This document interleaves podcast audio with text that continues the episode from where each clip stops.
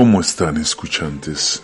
Soy el coach del aula digital Google for Education Tequila y me encuentro satisfecho de ingresar por tus sentidos en este reto del balón a la crom, donde deseamos pasarte la información puesta en cada episodio pensado especialmente para ti. Vivimos en la era de la disrupción. Es el momento exacto de desafiar todo tipo de obstáculos que nos impiden un desarrollo armónico, personal y en sociedad. Por largo tiempo han estado ahí. Ahora deben de ser cuestionados y en cualquier momento derribados. Siempre, como cita Luis Conchas, con la intención de inspirarlos para que, juntos, transformemos nuestras vidas.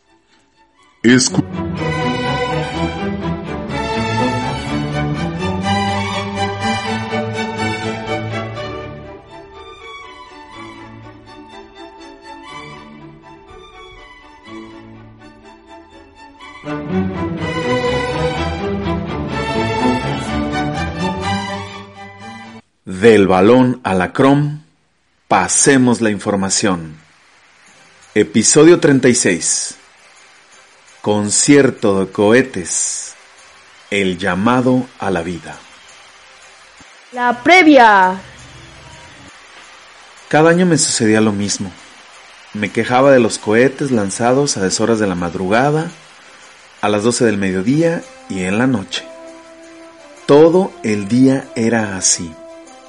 En realidad me molestaba demasiado, pero un buen día llegó el valor que le asigné a esta situación.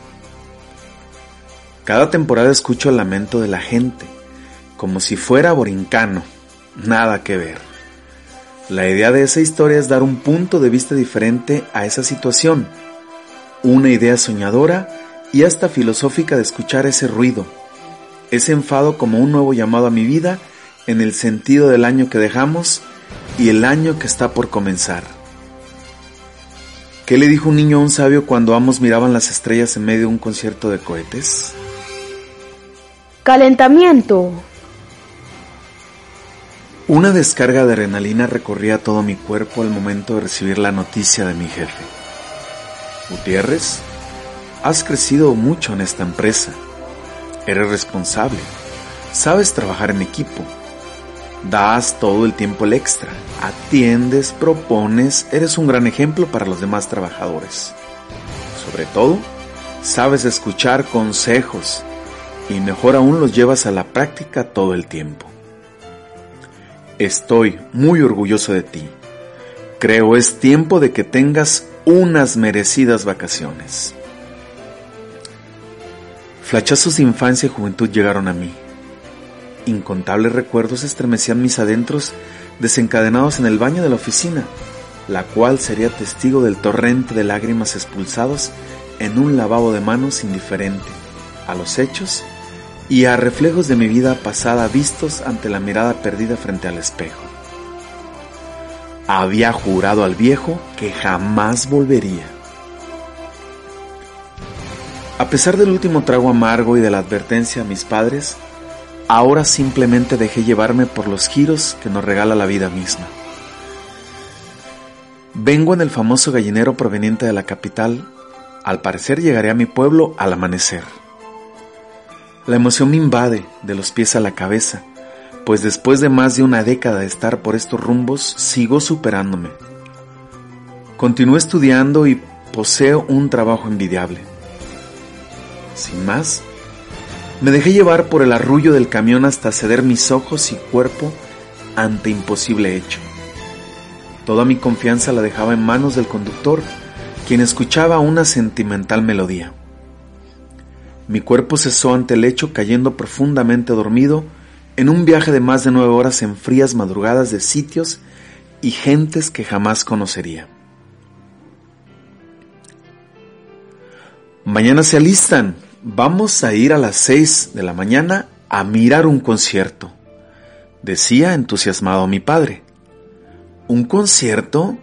¿De qué? ¿Quién es? ¿Para qué? Será aburrido como la última vez. Es más, me haré el dormido. Mejor, mejor fingir una enfermedad que al cabo mi jefe siempre se la traga. Se lo decía mi hermano mayor, sumamente enojado. Ah, ¿ya vas a empezar a morirte antes de que te den el balazo? Lloras antes que te peguen. No puede decir que algo será aburrido simplemente no es bueno si no lo has probado o visto. Enojado, Juan corregía mis palabras. Ya te la sabes, hijo. Siempre tu hermanito menor se la pasa quejándose. Pero no te preocupes. Aunque no quiera mañana tendrá que acompañarnos. Recuerda, no todo lo que brilla es oro. Pero también papá, todo lo que no brilla también puede ser diamantes. Se lo decía con saña. En realidad ya me tenía enfadado con sus consejitos. Era más fácil dejarme vivir mi vida, experimentar y por mi cuenta aprender. Sus consejos ya me tenían harto. Para colmo, quiere compañía a las horas de la madrugada. Se me hace que tiene miedo, por eso nos pide y lo acompañemos. Le secreteaba nuevamente a mi hermano. ¿Qué dices, Juan? preguntaba mi padre. Nada, jefe. Ya sabes cómo es. No le hagas caso, me cuenta lo que le sucedió en su escuela. Me escuchaba mi hermano de lo que seguramente será un regaño, pues no debería de contradecir al jefe. Él siempre tenía la última palabra. Va, patrañas. Esa noche me acosté como siempre con las últimas frases del jefe, bailándome en, mi pensamiento. Aprende con gusto de los demás, no manchen. Esa noche, como tantas, mis ojos agobiados dominaron mi enojo, y por fin estos se entregaron a la inconsciencia de la oscuridad. 5.40 y 5 de la madrugada.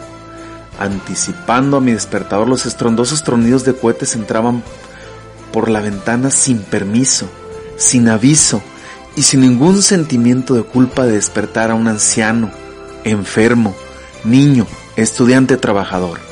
En realidad no preguntaban, simplemente se dejaban llevar por su función, retumbar, enfadar y despertar a todos. Sobre aviso no hay engaño, al abrir la puerta mi papá me lo decía refiriéndose a que desde un día antes la indicación se había dado. Como pude, me paré con una tremenda rabieta, me vestí con lo primero que me encontré. Al recorrer mi cuarto junto al de mis papás, mi mamá me aventaba su bendición, la cual contrarresté con una maldición. ¿Para qué sirven esas cosas divinas? ¿Qué bendición ni qué nada? Mejor debería de hacerme un lonche de perdiz, pues me muero de hambre. Ayer me acosté enojado y con la ansiedad de devorarme una res, si no haya sido por el enojo con el jefe. Ah, qué molestos son esos cohetes, jefe. No dejan dormir.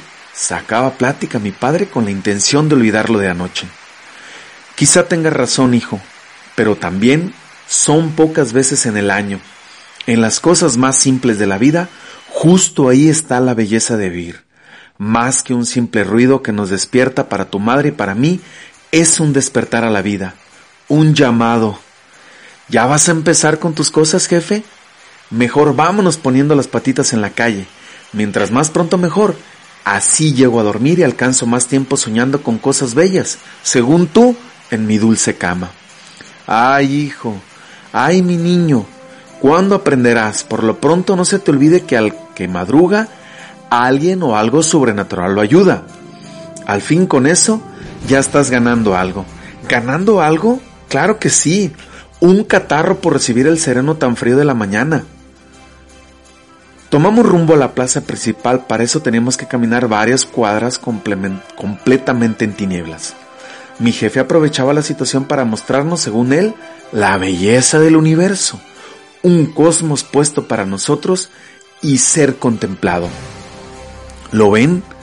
Es tan bello admirar las estrellas reunidas en ese manto estelar quien cuida los pasos de los traducentes de la gélida mañana. Ese olor a hierbas, aromas expedidos por las fábricas de bebidas espirituosas. Acertadamente lo decía tu abuelo, el oxígeno de la mañana limpia las impurezas del alma. Mira jefe, ¿viste la estrella fugaz? Duró más que la última vista la semana pasada.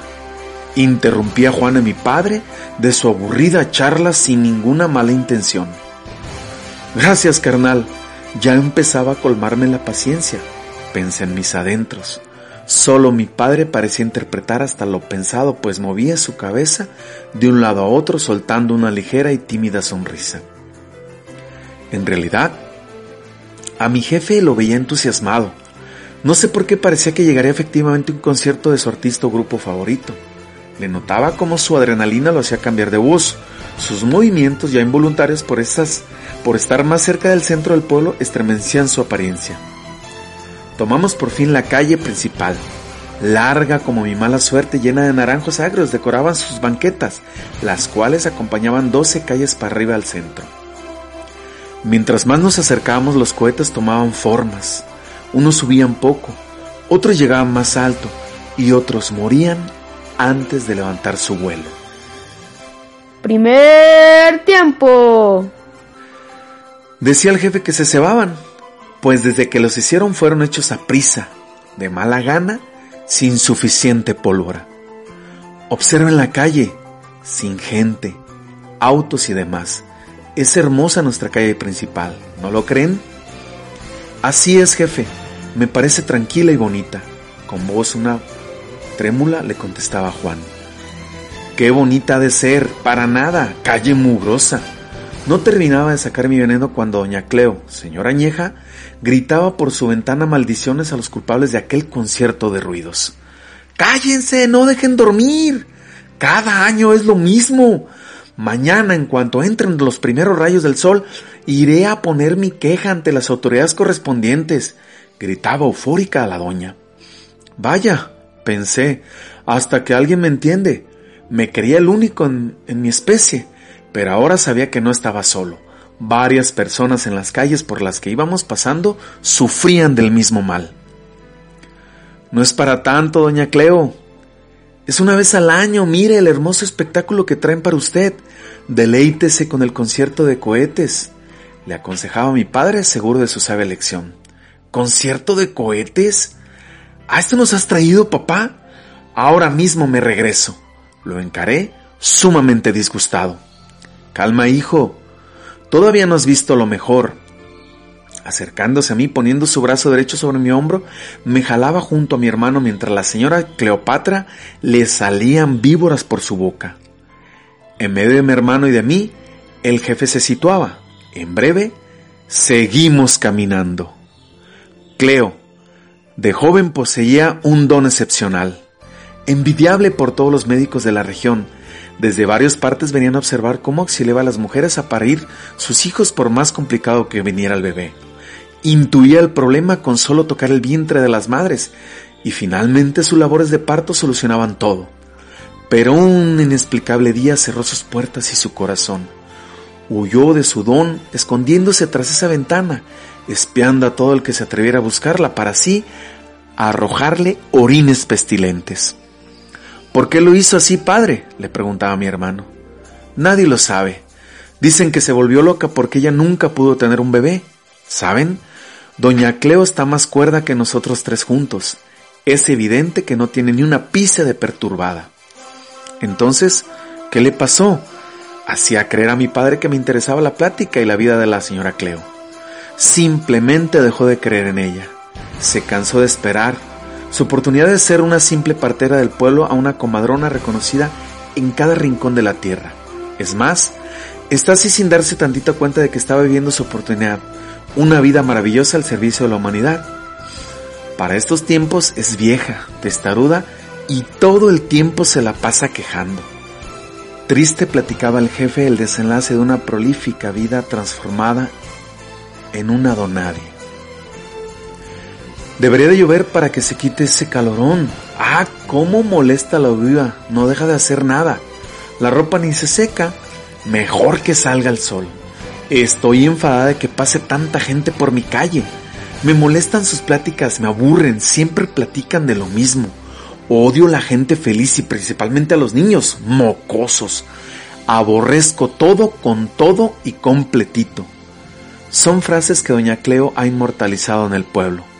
No hay personas que no sepan su vida, recitaba mi hermano las frases soltando de sus labios una sonrisita sarcástica. Mucho se dice. Lo cierto es que de que al platicar en privado con ella no para de llorar de imaginar todo lo que pudo haber sido si no fuera por... ¿Por qué, jefe? Pues por tonta. ¿Qué más podría haber sido? Tan fácil como dejarse llevar por los hechos, por su vida. Fue más que eso, hijos. Por eso les digo, desde hoy trabajen duro para ir construyendo su futuro. Nada es obra de la casualidad. Es tan sencillo de decir pero tan complejo de seguir. Lo que siembras cosechas. Esa es la vida misma. No me cansaré de darle mi experiencia. De ella he aprendido a no caer en el fango de la mediocridad. ¿Qué es mediocridad? Le pregunté al jefe. La que te espere acompañará por el resto de tu vida si sigues burlándote del jefe.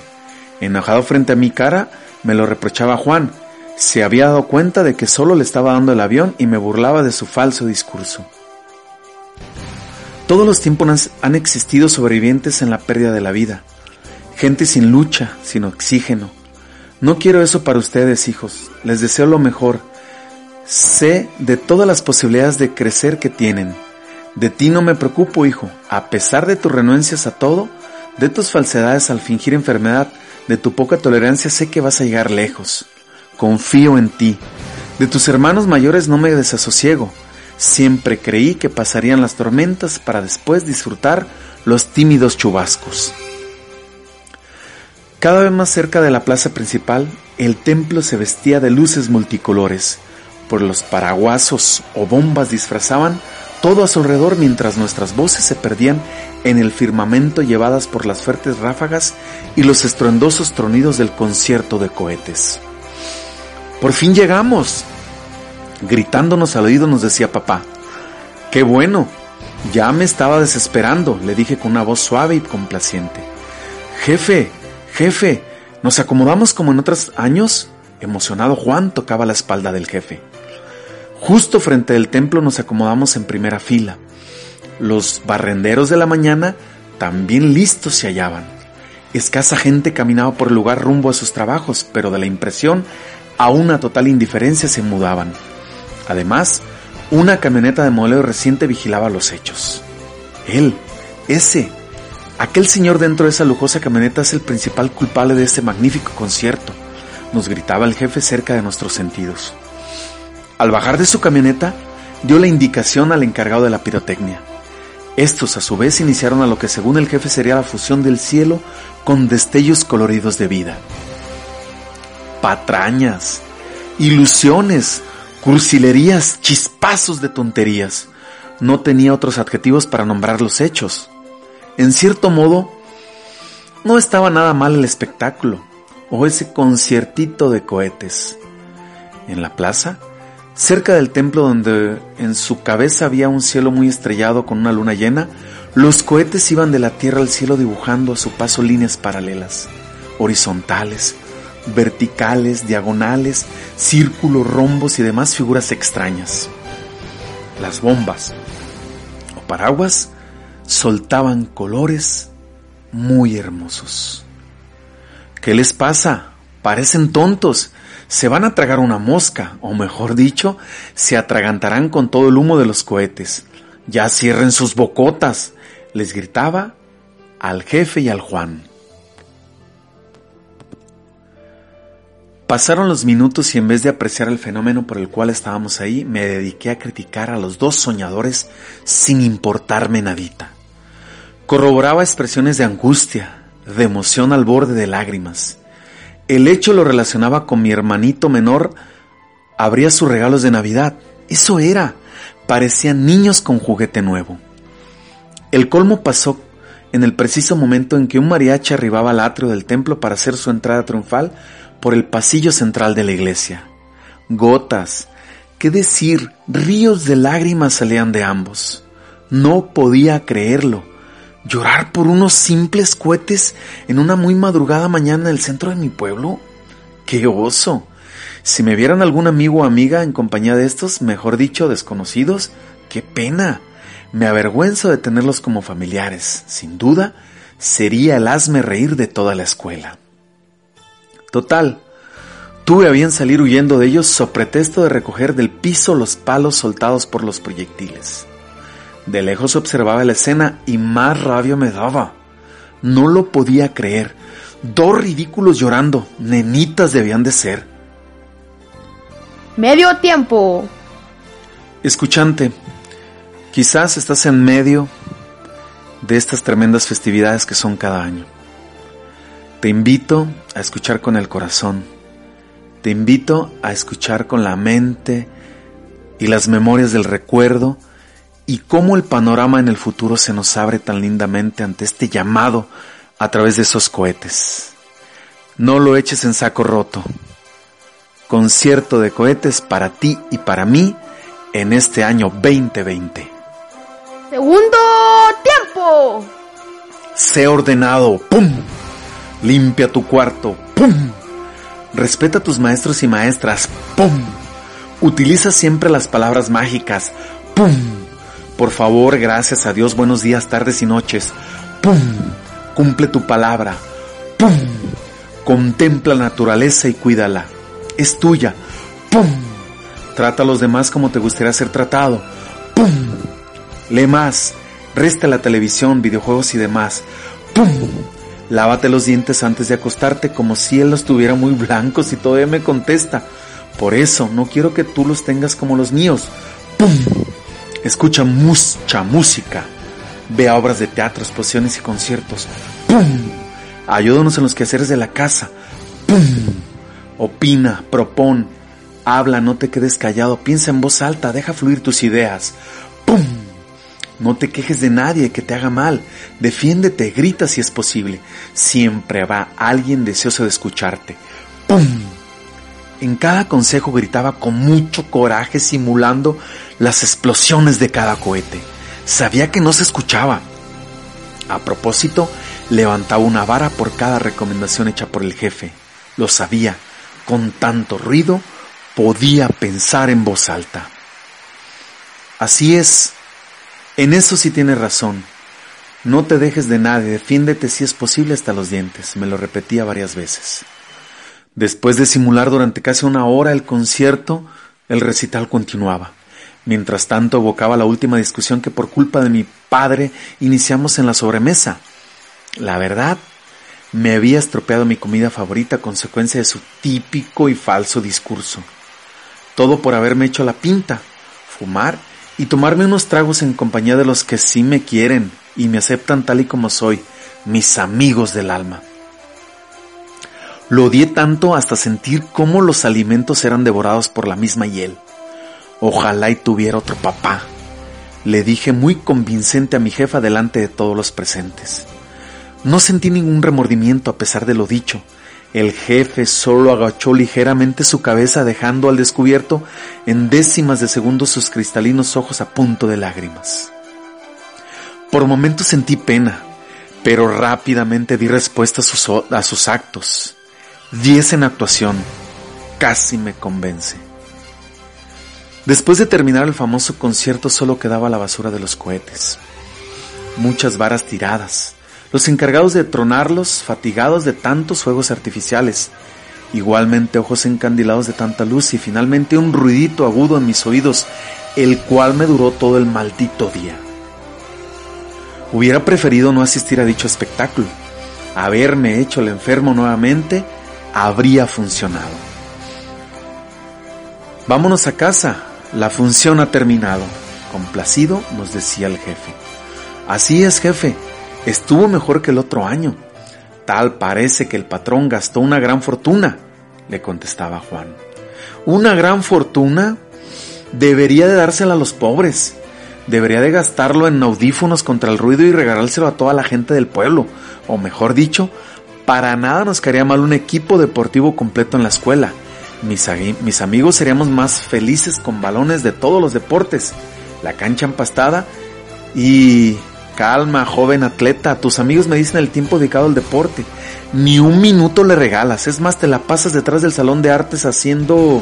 Cállate, Juan, tú hacías lo mismo. Ahorita le digo al jefe el chisme para que no viva más engañado de vivir con un diablito vestido de un tierno y sensible cordero.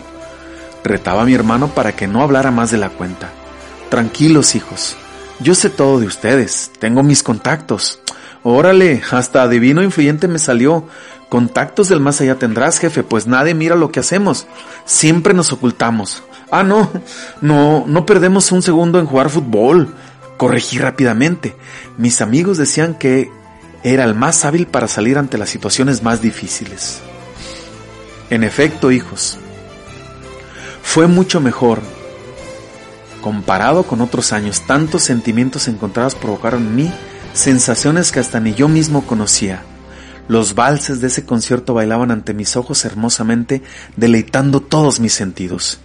Pero nada se comparó cuando al final del recital una bomba paraguas, la cual hago llamar Medusa, alumbraba todo el firmamento acompañado de una estruendosa explosión, la cual hizo salir a decenas de palomas escondidas sobre los boquetes de la iglesia. Bien lo sabía. No les molestaba las acciones, pues gozaban volando alrededor del atrio, dibujando escenas brillantes de vida. ¿Escenas brillantes de vida? ¿Eso qué, jefe? No manches. Radiantes y encandilados están mis ojos de tanta luz. Creo que ya es suficiente. Vámonos yendo. Intentaba sacar de su trance al jefe. No dirás mal, hijo. Vayámonos a casa a continuar con las obligaciones. Mientras tanto vamos cargando de ilusiones. Motivado el jefe, no los decía. ¿Obligaciones? Para eso me haré el enfermo y no iré hoy a la escuela. Quizás mañana también. ¿Ilusiones? ¿Motivado? Por favor, jefe, no te pases de soñador. Pensaba muy en mis adentros. ¿Qué dices, carnal? Dilo más fuerte, pues no te escuchamos. De la misma manera que tú, nosotros también venimos aturdidos, pero muy complacidos. Tal pareciera que Juan adivinaba también mis pensamientos. Camino a casa escuchaba la misma plática aburrida de toda la mañana. Mejor llegaré a desayunar como león, pues traigo un hambre insaciable. Solo basta con dar unos chasquidos para que la jefa llene la mesa con los mejores manjares. Una vez satisfecho simularé un dolor de estómago, el cual justificadamente me atenderán y no iré a la escuela ni mucho menos cumpliré con los quehaceres de la casa. No cabe duda, siempre me salgo con la mía. Pensándolo bien, no estuvo tan mal haber ido a ese conciertito. Con un sabor de boca muy dulce, pensaba muy en mis adentros. ¿Saben ustedes, hijos, qué le dijo un niño a un sabio cuando ambos miraban las estrellas en medio de un concierto de cohetes? Esa pregunta sería la última que escuché de mi padre ante la mirada atónita de Juan. Al día siguiente consumé mi palabra. No debía fallarme. Prometí con tanta rabia salirme de casa e irme con un tío político a la capital, después de levantarle la mano para darle un puñetazo en la mera cara al jefe. Si no haya sido por la jefa, el viejo haya quedado molacho y... Por fin salí airoso corriendo dejando con los brazos extendidos y los ojos desconsolados a mi jefa que no me entendía nadita. Comentarios finales. El traqueteo del camión me despertó de un profundo sueño. Las calles empedradas camino a mi pueblo funcionaban como un despertador a la vida. Un olor familiar me invadía así como una emoción indescriptible al arribar a esa central camionera vieja adornada hasta el tejado. Se veía feliz, pues engalanaba las fiestas del poblado. Parece que aquí todo sigue igual, pensaba mientras el conductor me aventaba las pesadas maletas. No puedo llegar retrasado al concierto. No debo por nada del mundo llegar tarde a ese recital. Emocionado caminaba con maletas, tiliches y regalos traídos a mis familiares desde la capital. Mientras tanto, otras personas caminaban de un lugar a otro a sus trabajos. Muy amable los saludaba igual como lo haría si tuviera frente a mis hermanos. A paso veloz, poco a poco, empecé a escuchar la primera, segunda y tercera llamada de tan importante evento. Precisamente, en el mismo lugar de hace muchos años atrás, mi padre, más viejo que de costumbre, tenía dos jovencitos a su lado embelesados con su charla y su clásica plática de bulto. Uno de ellos se acercaba a su oído y parecía le susurraba algo muy importante. Muy cerquita de ahí me detuve para contemplarlo. La misma escena se repetía. El concierto de cohetes engalanaba la oscura mañana un poco apenada por la luz de tan significativo evento. Fue entonces entendí las luchas y consejos constantes con el jefe. mi sagrado Padre, mi sangre, mi vida. No me dejé ver para una vez terminado el magnífico evento llegarle de sorpresa. El mariachi llenaba de alegría cada centímetro de mi ser. Comprendía aquellos cohetes alejados más cerca del firmamento y también entendía muchos débiles de ímpetu y espíritu. Confirmé el concierto como un año más de vida, impregnado de vitalidad, de unas ganas de vivir. Las lágrimas derramaron mis frías mejillas. Lloraba de felicidad de presenciar un concierto de sonidos y de imágenes que vestían nuestro templo, pero también todo mi ser. Jóvenes palomas de pecho plateado volaban alrededor de nosotros anunciando el desenlace de un concierto de cohetes magnífico inolvidable. El remolino de esa escena brillante de vida hacía volar mi cabellera.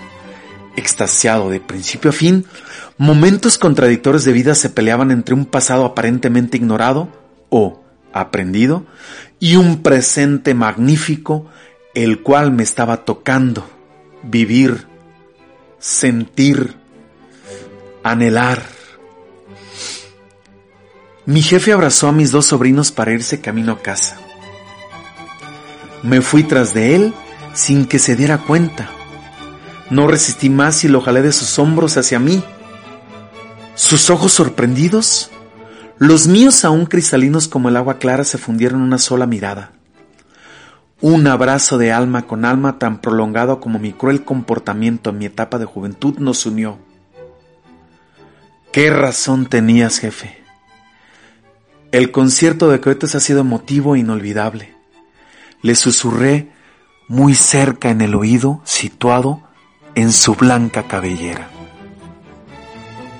Entonces, él nos dijo, ¿ustedes saben qué le dijo un concierto a un sabio cuando ambos miraban las estrellas en medio de un concierto de cohetes? Nos cuestionó como siempre lo había hecho con mis hermanos y conmigo mientras mis sobrinos curiosamente cargaban parte del equipaje ante esa bella postal sobre la calle, arbolada, desolada, prolongada de mi pueblo. En fin, adelantados platicaban emocionados sus aventuras en una hermosa, fría, inolvidable, conmovedora mañana de invierno. Sin temor, vergüenza alguna y con abundante humildad, extendí mi brazo en sus hombros para contemplar su respuesta con profunda emoción.